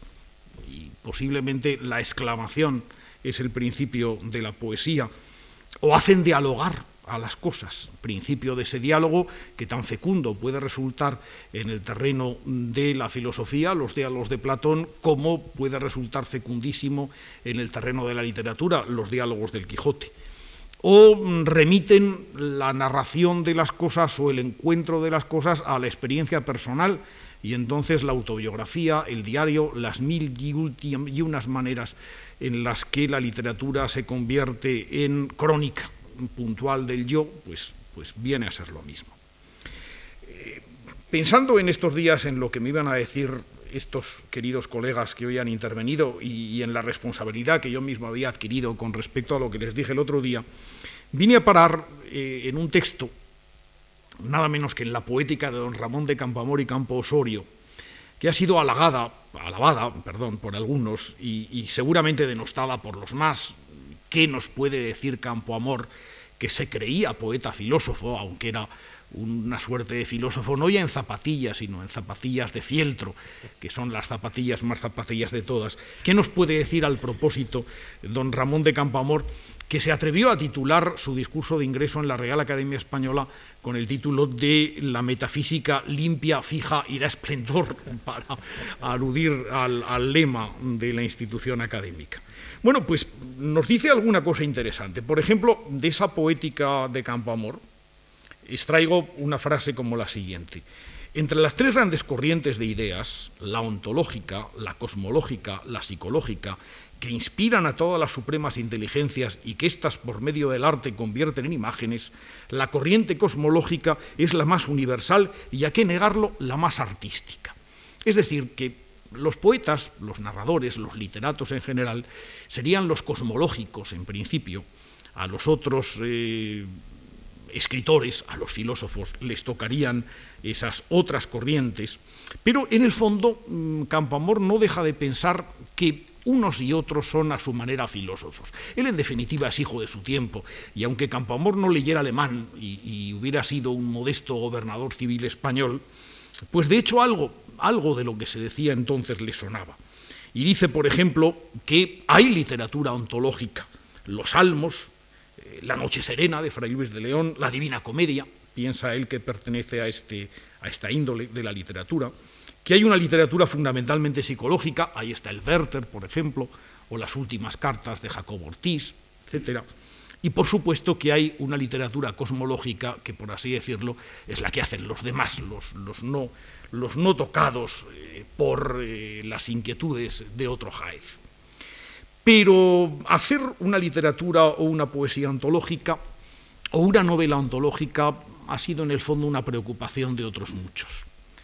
Eh, hemos hablado de muchos terrenos e inevitablemente todos mis compañeros y, el profesor Jarauta también el otro día eh, coincidíamos casi siempre en señalar esos territorios donde inextricablemente una cosa y otra se juntan. El diario de un seductor de Seren Kierkegaard, por citar una obra que será indudablemente grata a, Patricio Peñalver, que, acaba de, mencionar con el elogio a Kierkegaard, eh, o, en fin, eh, una obra de Thomas Mann, el Doctor Faustus, por, por, citar alguna que indudablemente le placerá a José María Gelbenzu, o por citar cualquier cosa en la que se cumpla esa función del saltador de muros que mencionaba José María González, especie a la cual, evidentemente, yo también me sumo con entusiasmo, me gusta saltar muros, aunque a veces no sepamos muy bien qué es lo que hay al otro lado o, dónde hemos de caer en el otro lado. Eh, pero en este terreno de saltar muros estaba pensando en dos eh, carreras poéticas que han estado estrechamente marcadas por la filosofía y que no en vano se han citado hoy y bastante a menudo. Una es una carrera evidentemente armoniosa, la de Jorge Luis Borges. Borges es un escritor que de filosofía supo seguramente poco más de lo que cabía en un manual. No creo que Borges leyera eh, con mucha insistencia a los filósofos, puede ser que con la única excepción de Schopenhauer, que es ese filósofo que leemos los literatos con agrado, y el otro día lo recordaba el profesor Jarauta, que ha estado eh, en la mesilla de noche de tantos, de tantos escritores. Pero realmente Borges quiso hacer filosofía mm, con la literatura, y, y muchos de sus poemas, y cada vez me persuado más, de que posiblemente la poesía de Borges es lo mejor de su legado, y en todo caso alguna razón habría para que fuera o constituyera la parte fundamental de, la última, de su obra de senectud, quizá de la obra más valiosa, más meditada, más, conmovedora de cuantas eh, Jorge Luis Borges nos ha dejado, algo tendría la filosofía cuando eh, Borges decía en un momento determinado en una de sus poéticas eso de que la poesía es inmortal y pobre, definición que indudablemente eh, casi parece más cercana a la de la filosofía que a la de la poesía. Bueno, eh, y citaré el caso de Machado. Cuando Peñalver declaraba su, afición a, algún momento de Machado, que yo también, eh, en el que yo también he pensado bastante, ese da doble luz a tu verso, para leído de frente y al sesgo. Al lado de esa seguidilla yo pienso siempre en aquel otro enigmático poema, dramático poema, que Machado escribe a la altura de 1906 y que dice, poeta ayer, hoy triste y pobre, filósofo trasnochado, tengo en monedas de cobre el oro de ayer cambiado. Tenía que salir en algún momento esa contraposición del destino del poeta y del filósofo como si ser filósofo significara prescindir de los oropeles, prescindir de la creatividad, prescindir de la imaginación y resignarse a esa suerte de atónita situación ante la vida. El caso es que Machado decía esto, vuelvo a recordarlo, en 1906, incluso podríamos rastrear en algún verso anterior eh, elementos premonitorios de esta confesión de impotencia, cuando todavía le quedaba tanto y tan bueno por escribir no había escrito todavía, Campos de Castilla, no había escrito nuevas canciones.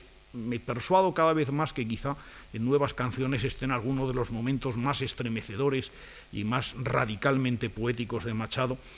Pero lo que sí habría en Machado a partir de entonces es esa terrible sensación de, entropía, de, agotamiento, de, llegar al límite.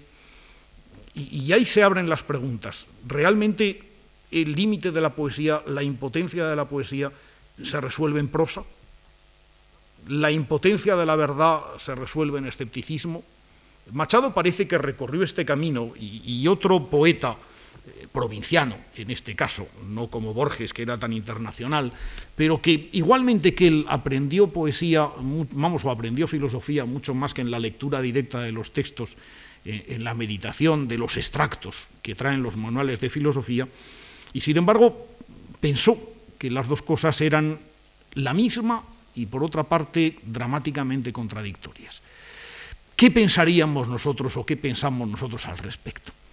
Bueno, pensamos, y vuelvo a decir lo mismo que dije el otro día, que esa mm, pasión de lo literal no vale la filosofía si no es en sus palabras, aquellas en las que fue pronunciada o fue escrita. No vale la literatura si no es en las mismas palabras del escritor. Se ha mencionado Chorán hace un momento. Chorán es evidentemente no un caso en el que la calidad literaria reste calidad a la filosofía, sino al revés, lo que realiza precisamente la calidad filosófica es la, capacidad de, precisión, o quizá al revés, todo lo contrario, quizá no de precisión, sino de enmascaramiento. No lo sé, pero en cualquier caso de hacer absolutamente inolvidable y sobre todo imprescindible el texto escrito.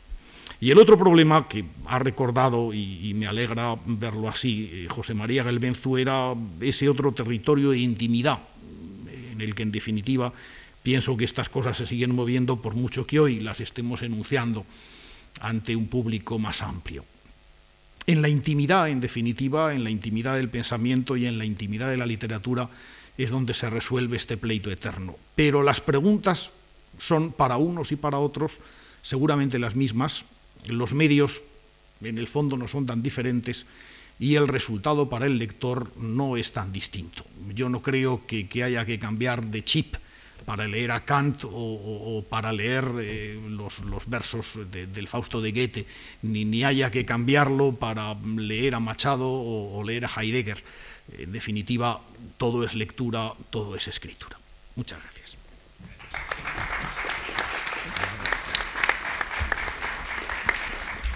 Tiene la palabra el profesor Jarauta. Bueno, buenas tardes y un poco al hilo de los comentarios del profesor Mainer y tomando como referencia las tres intervenciones de los colegas, eh, unas notas construidas un poco siguiendo las argumentaciones planteadas y que más que soluciones creo que añaden dificultades y algunas de ellas no fáciles de solventar en el marco de una intervención así rápida. Eh, estoy más convencido hoy que hace unos días que para plantear la cuestión de esta relación filosofía y literatura, la mejor forma de plantearla es utilizando una perspectiva histórico-crítica.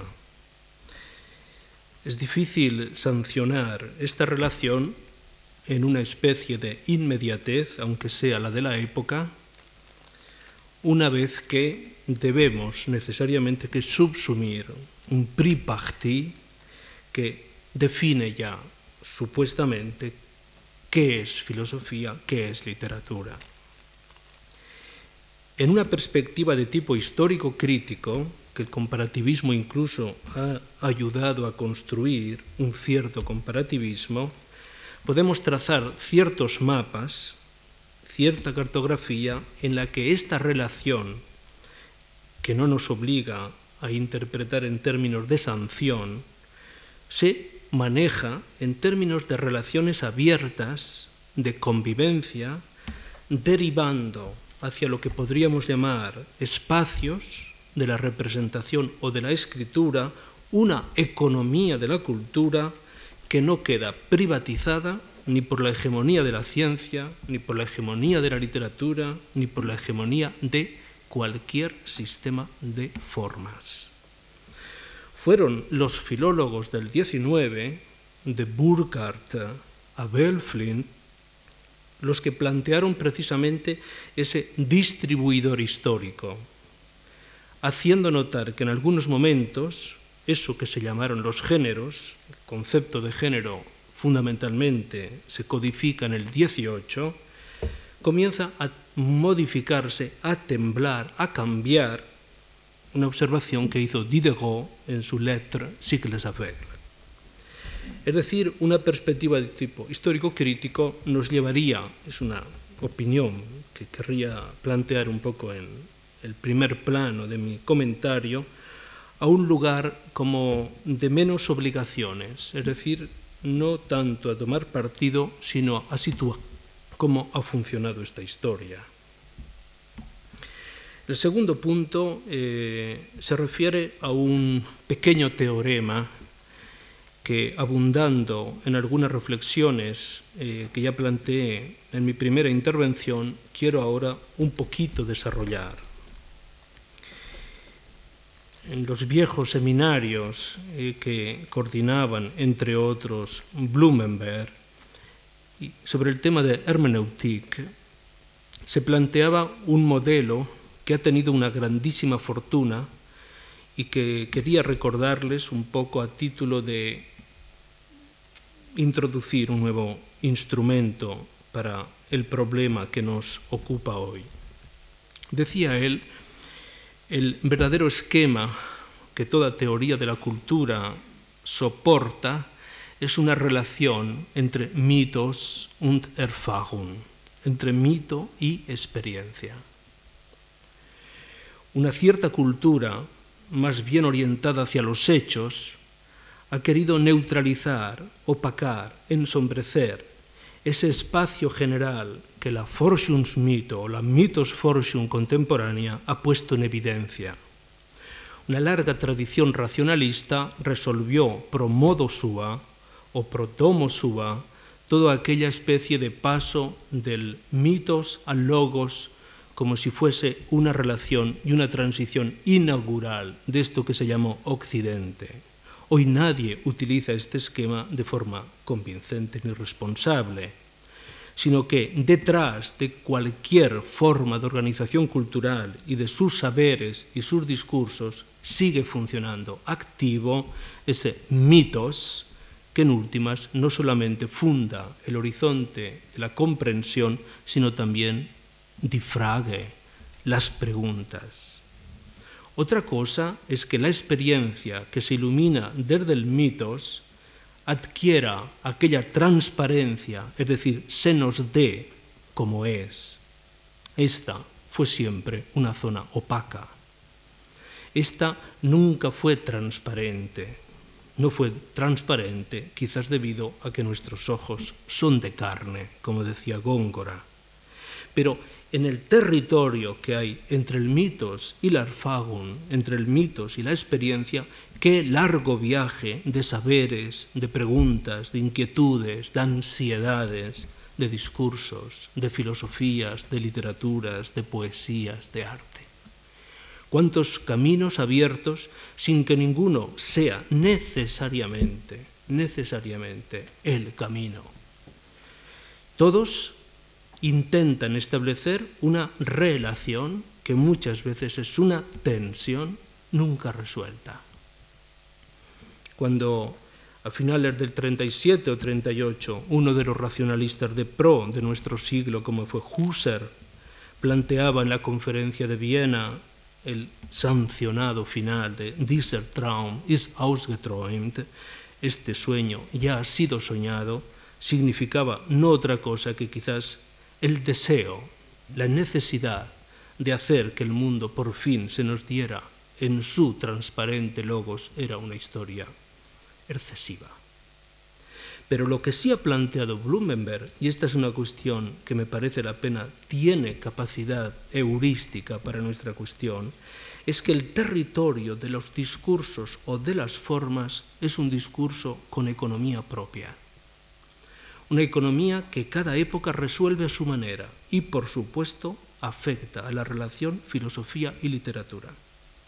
Hoy nuestra época, quieras que no, está sometida a la lógica de esta relación. Tercer punto. A finales de los años 30, Benjamin escribe en una carta a su amigo Theodor Wiesengrund Adorno lo siguiente, llevo tiempo debatiéndome entre dos grandes amores. Parece que ha llegado la hora de decidirme. El tan parco en sus anécdotas sentimentales parecía concederle a su amigo del alma una licencia. Pero ¿de qué se trataba en esta lucha entre dos grandes amores? Los que estaban en juego no eran otros que Proust y Kafka. Dos formas de resolver aquella distancia entre el mitos y la Erfagung. Kafka seguirá todavía abierto en una intemperie que progresivamente atraerá fatalmente a Benjamin. Proust lo entenderá Benjamin como dominado por la anamnesis, un regreso restaurador de los puntos de fuga de una experiencia que no conseguía nunca dársenos como nunca se nos da la felicidad habría como una especie de imposible, de balanceo de una distancia, que la literatura quería atrapar, reunir, cifrar. Era como un viaje hacia nosotros. Este camino hacia atrás de grandes restauraciones le incomoda violentamente a Benjamin. De ahí su decisión final por Kafka. ¿Por qué Kafka? En el sentido suyo nos lo dirá en otro texto clásico, porque es él la conciencia definitiva de la imposibilidad de un nuevo libro. Qué pocas las relaciones entre Malachme y Kafka. Las tradiciones son diferentes incluso Mallarmé, es suficientemente ausente en la obra de Benjamin. Pero lo que le significa Kafka para Benjamin es la imposibilidad de un nuevo libro. El concepto de libro, no voy a abundar en este concepto, pero me parece clave, representaría toda la gran tradición de la escritura talmúdica. Un libro que contenga los códigos de las cosas. Un libro que sea el libro tiene que ser aquel poder decir cómo son las cosas, pero este definitivamente es el lugar de la verdad. En su lugar, y las afinidades de Kafka con la poesía de Borges citada por Mainer me parecían muy atractivas, era cuando él precisamente dice, dirá, del mundo solo nos podemos hacer cif, cifras. Ese concepto de cif, término árabe, que viene a significar número, número, y si queréis, número perfecto, es decir, cero. Cifras, esas cifras del mundo son, a fin de cuentas, la posición de un escéptico moderno. ¿O es quien sabe que el lenguaje o la relación entre el lenguaje y el mundo es una relación que la crisis del principios de siglo ha hecho llevar a sus últimas consecuencias? Es difícil restaurar el lugar seguro de la filosofía. Hoy, a finales de siglo, o la transferimos como sintaxis de la ciencia o como narración abierta de ese devenir de sombras que es la experiencia.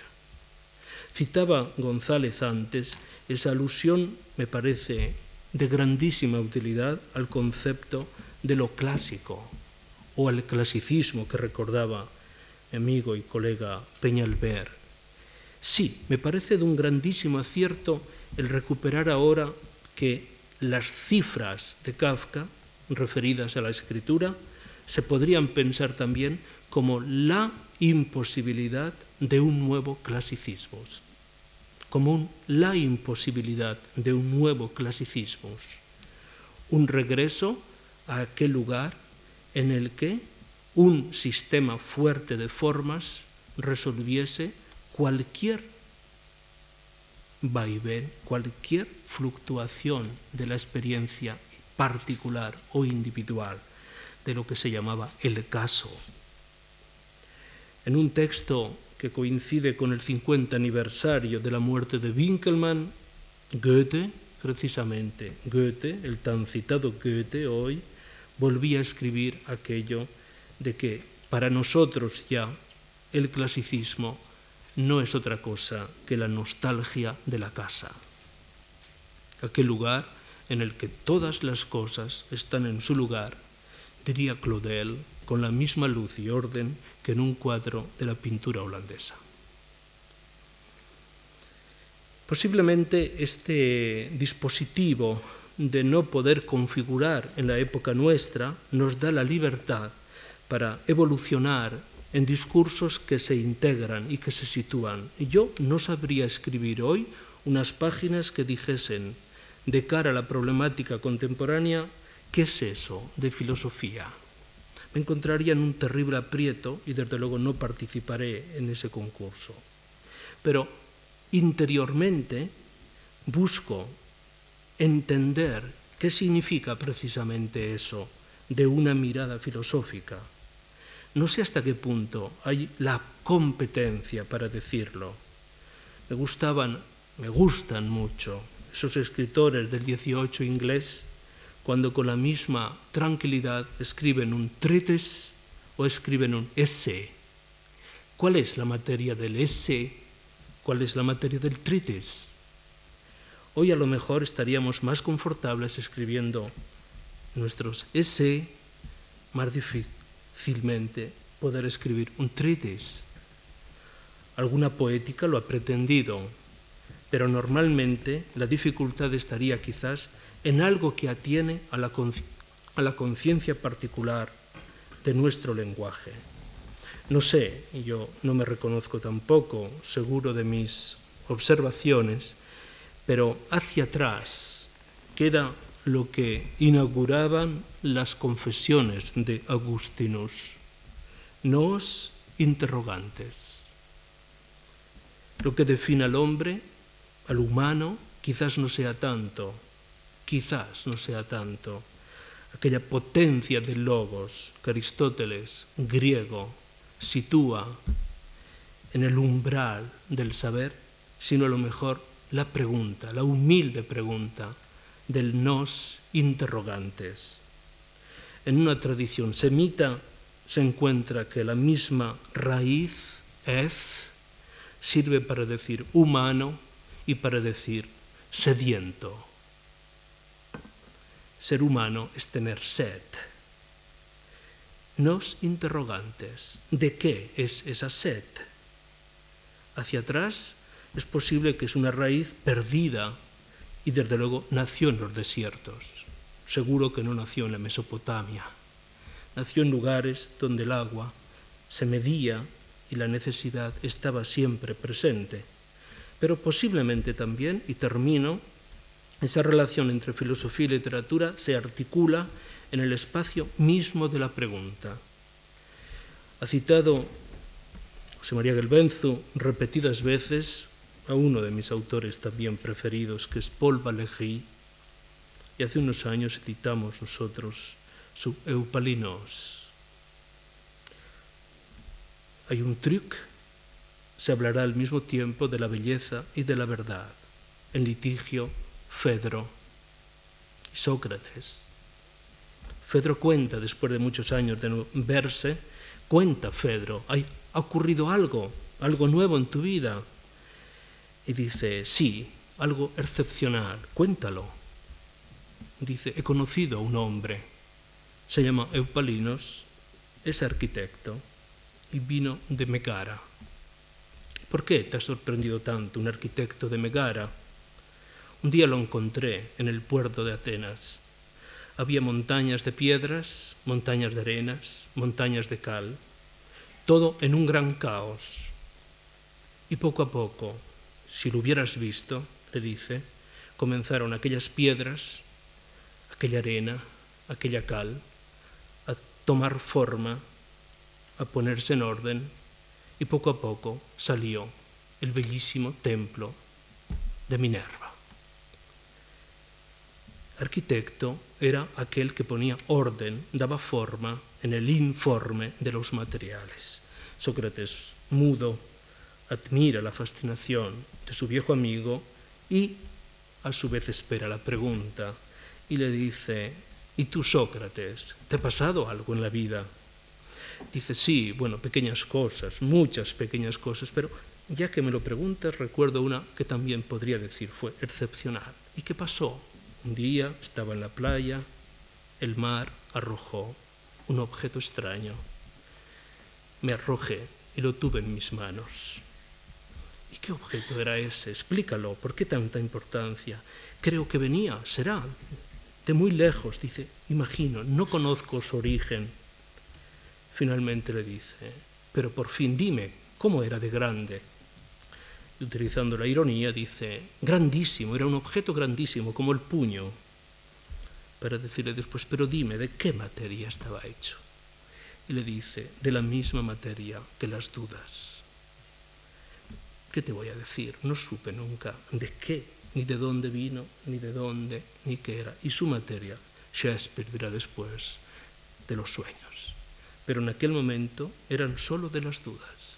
Valéry establecía allí el límite de una fenomenología en la que las preguntas no siempre atraviesan las cosas y se devuelven, se nos devuelven, quizás para contar una pequeña historia que vamos a decir que es simplemente, sin pretensiones, literatura.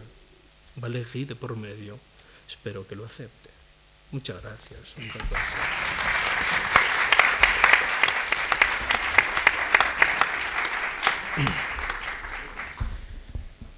Quedan todavía cinco minutos o diez por si queremos dar un turno de eh, réplica a los tres intervinientes del día de hoy. Te pregunto a Patricio, a José María Albenzo, José María González si quieren intervenir, quieren tomar la palabra o si no procedo yo a hacer alguna pregunta.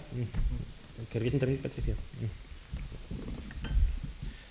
Sí, bueno, yo mm, preguntaría algo, ¿no? Algún eco a estas últimas intervenciones ejemplo muy, rápidamente. Una dirigida a José Carlos Mainero, por supuesto, eh, sintonizo, ¿no? y digamos no solo intelectualmente, sino cordialmente, en algún sentido, ¿no? con, lo que acaba de decir ahora, eh, digamos ese espíritu constructivo eh, en relación a, las posibles complicidades, conexiones, buenas mezclas de géneros diferentes, y ya con lo que decía, por supuesto, en el texto de la ponencia. Y, más concretamente, pues, ¿quién no? Eh, actualmente, que esté a la altura de lo que pasa, pues no quiere ser o no cree que debe ser en algún momento saltador de muros, ¿no? Claro está, cómo va a estar cada uno metido dentro de su cubículo y además haciendo la frontera desde dentro, ¿no? en contra de lo que decía Antonio Machado, que aterrizamos en común. Lo que pasa es que eh, le preguntaría o te preguntaría, mm, de acuerdo hay que saltar muros, pero me parece a mí que, y, recupero un poco el hilo de lo que era mi discurso, creo que no tiene demasiado sentido ir destruyendo, destruyendo esos muros. Eh, creo que parte de esos muros, por así decirlo, la línea de esos muros eh, tiene un sentido, conserva un sentido.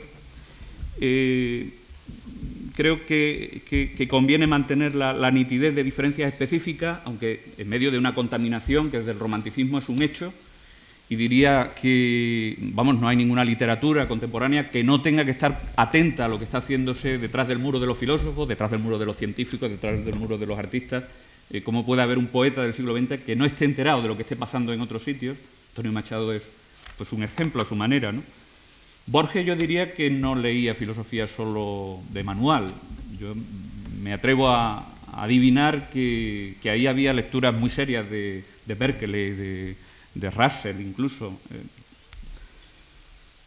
Lo que, a lo que voy es, eh, después de decir, eh, expresar, digamos, sin una reserva, ¿no? esa, esa sintonía intelectual y cordial con, con, lo que él decía y además él lo puede, lo puede haber experimentado a través de su exploración de ese verdadero taller de esa cuestión, que es la, la literatura o la cultura española del siglo XX, de 1900, 1939, la Edad de Plata. ¿no? Hay un ejercicio eh, para mí en concreto eh, utilísimo. ¿no? Con todo, ¿no? Eh, aterrizo para, para, hacer una pregunta y una, pequeña objeción. Mi, mayor objeción ante tu texto es el final. no está escrito por ti, o sea que tampoco pasa nada. ¿no? Pero a mí, francamente, la frase de Albert Camus me parece de una ingenuidad efectivamente de adolescente. Por lo visto fue escrito cuando adolescente, como adolescente y todavía se le puede perdonar. Pero eso de decir, no se piensa sino por imágenes, eso es falso, absolutamente falso desde todos los puntos de vista, desde el punto de vista del, sentido común y desde el punto de vista técnico, digamos, de la psicología de la mente. No, no se piensa solo por imágenes, incluso habría que ver si alguna vez se piensa eh, por imágenes, ¿no? no digo con imágenes.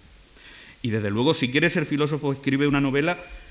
Yo no digo que los filósofos no escriban novelas, incluso que no deban escribir novelas, pero no estoy tan seguro de que la salud, por así decirlo, intelectual, moral, política, filosófica de un filósofo se mida porque dé el paso de escribir una novela, cosa que por otra parte últimamente la hacen muchos de mis colegas. Unas veces las publican, otras veces hacen ediciones privadas, otras veces las dejan en el cajón, pero no veo yo que haya ninguna relación entre, digamos, salud intelectual y escribir una novela. Depende de, mil avatares, cierta capacidad. Es decir, esa frase de Camille no me gusta. De todas formas, me parece que no sintoniza con el resto de la, intervención. Eh, contesto. Si hablamos de Camille, efectivamente, cuando Camille dijo esa frase era algo más que un adolescente, pero no mucho más eh, que un adolescente extraordinariamente brillante y posiblemente la frase no resiste, no resiste un análisis.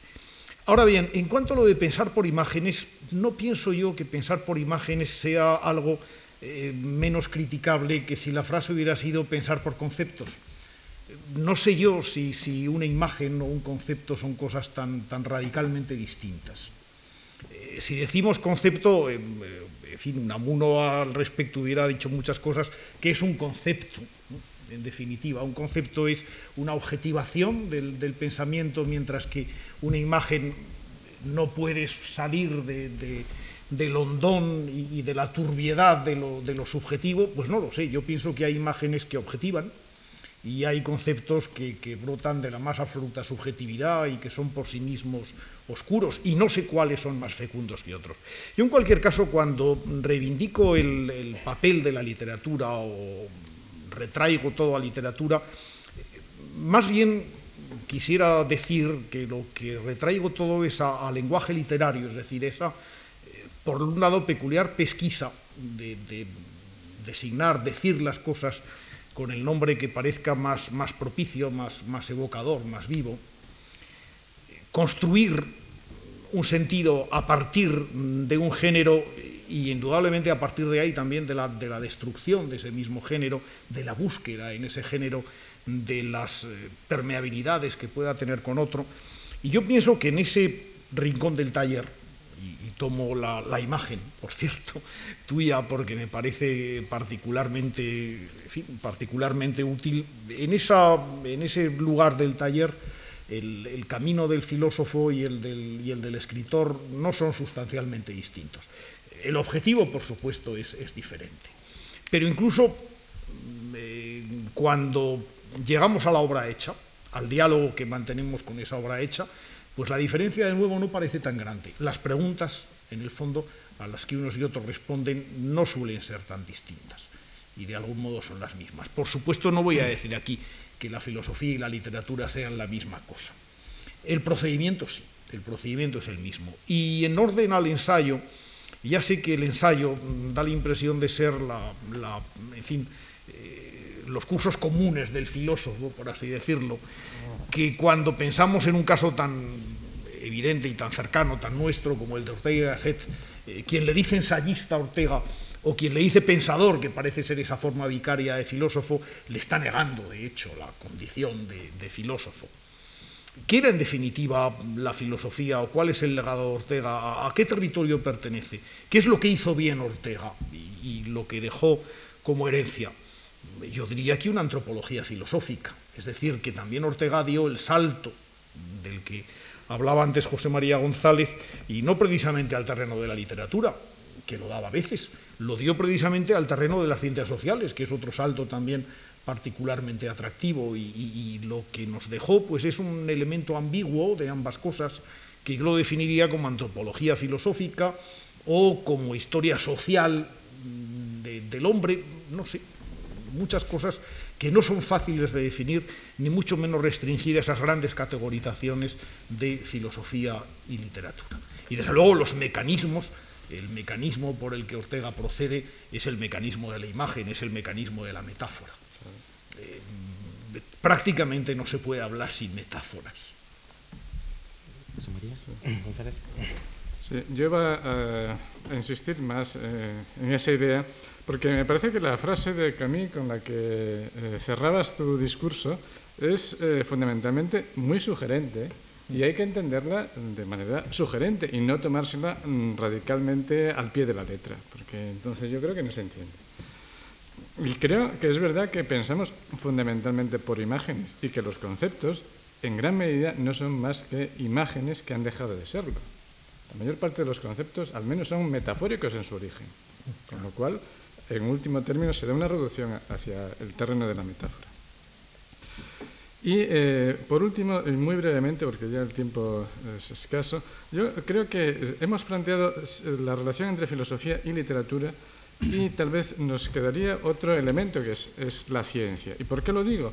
Porque eh, es eh, la mayor parte... Mm, bueno, por un lado hay un terreno común ahí entre filosofía y literatura, que sería efectivamente el ensayo, pero eh, cuando eh, hacemos ensayo, cuando hacemos tratado, que sería tal vez lo que tradicionalmente se ha entendido como el género filosófico por excelencia, que el género del tratado en gran medida ha caído en desuso, nadie se atreve hoy a hacer tratados y por eso hacemos tentativas de ensayo, pero creo que también hay que reconocer que la mayor parte de nuestro trabajo, del trabajo de los filósofos hoy, no es ni hacer ensayos ni hacer tratados, sino escribir artículos científicos y publicar en, revistas especializadas, con lo cual nos estamos acercando a ese otro polo, que es el polo de la ciencia, y alejando, y muchas veces esos artículos, escritos con premura y sin ninguna paciencia, carecen de valores literarios.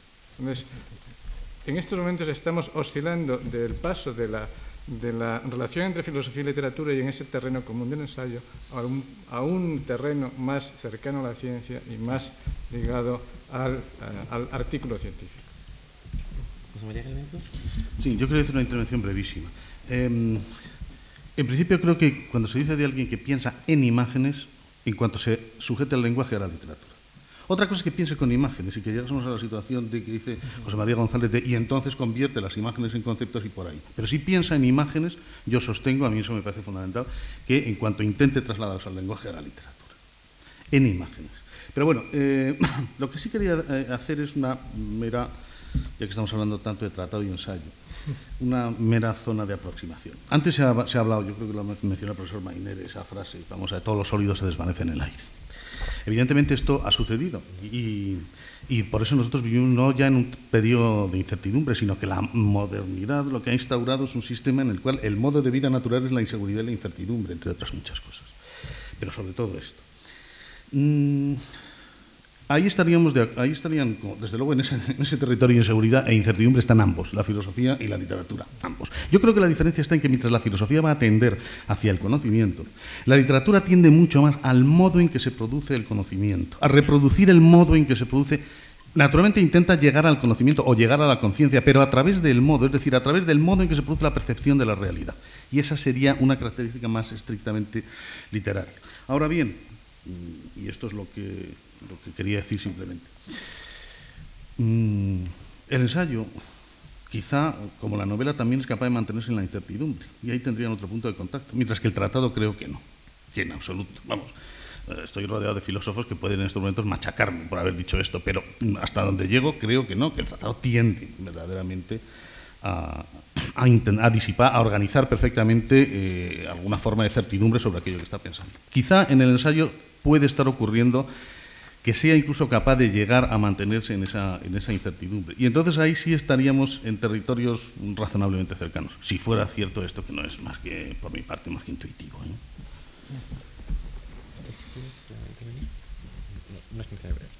Bueno, son las 9 y 20 pasadas.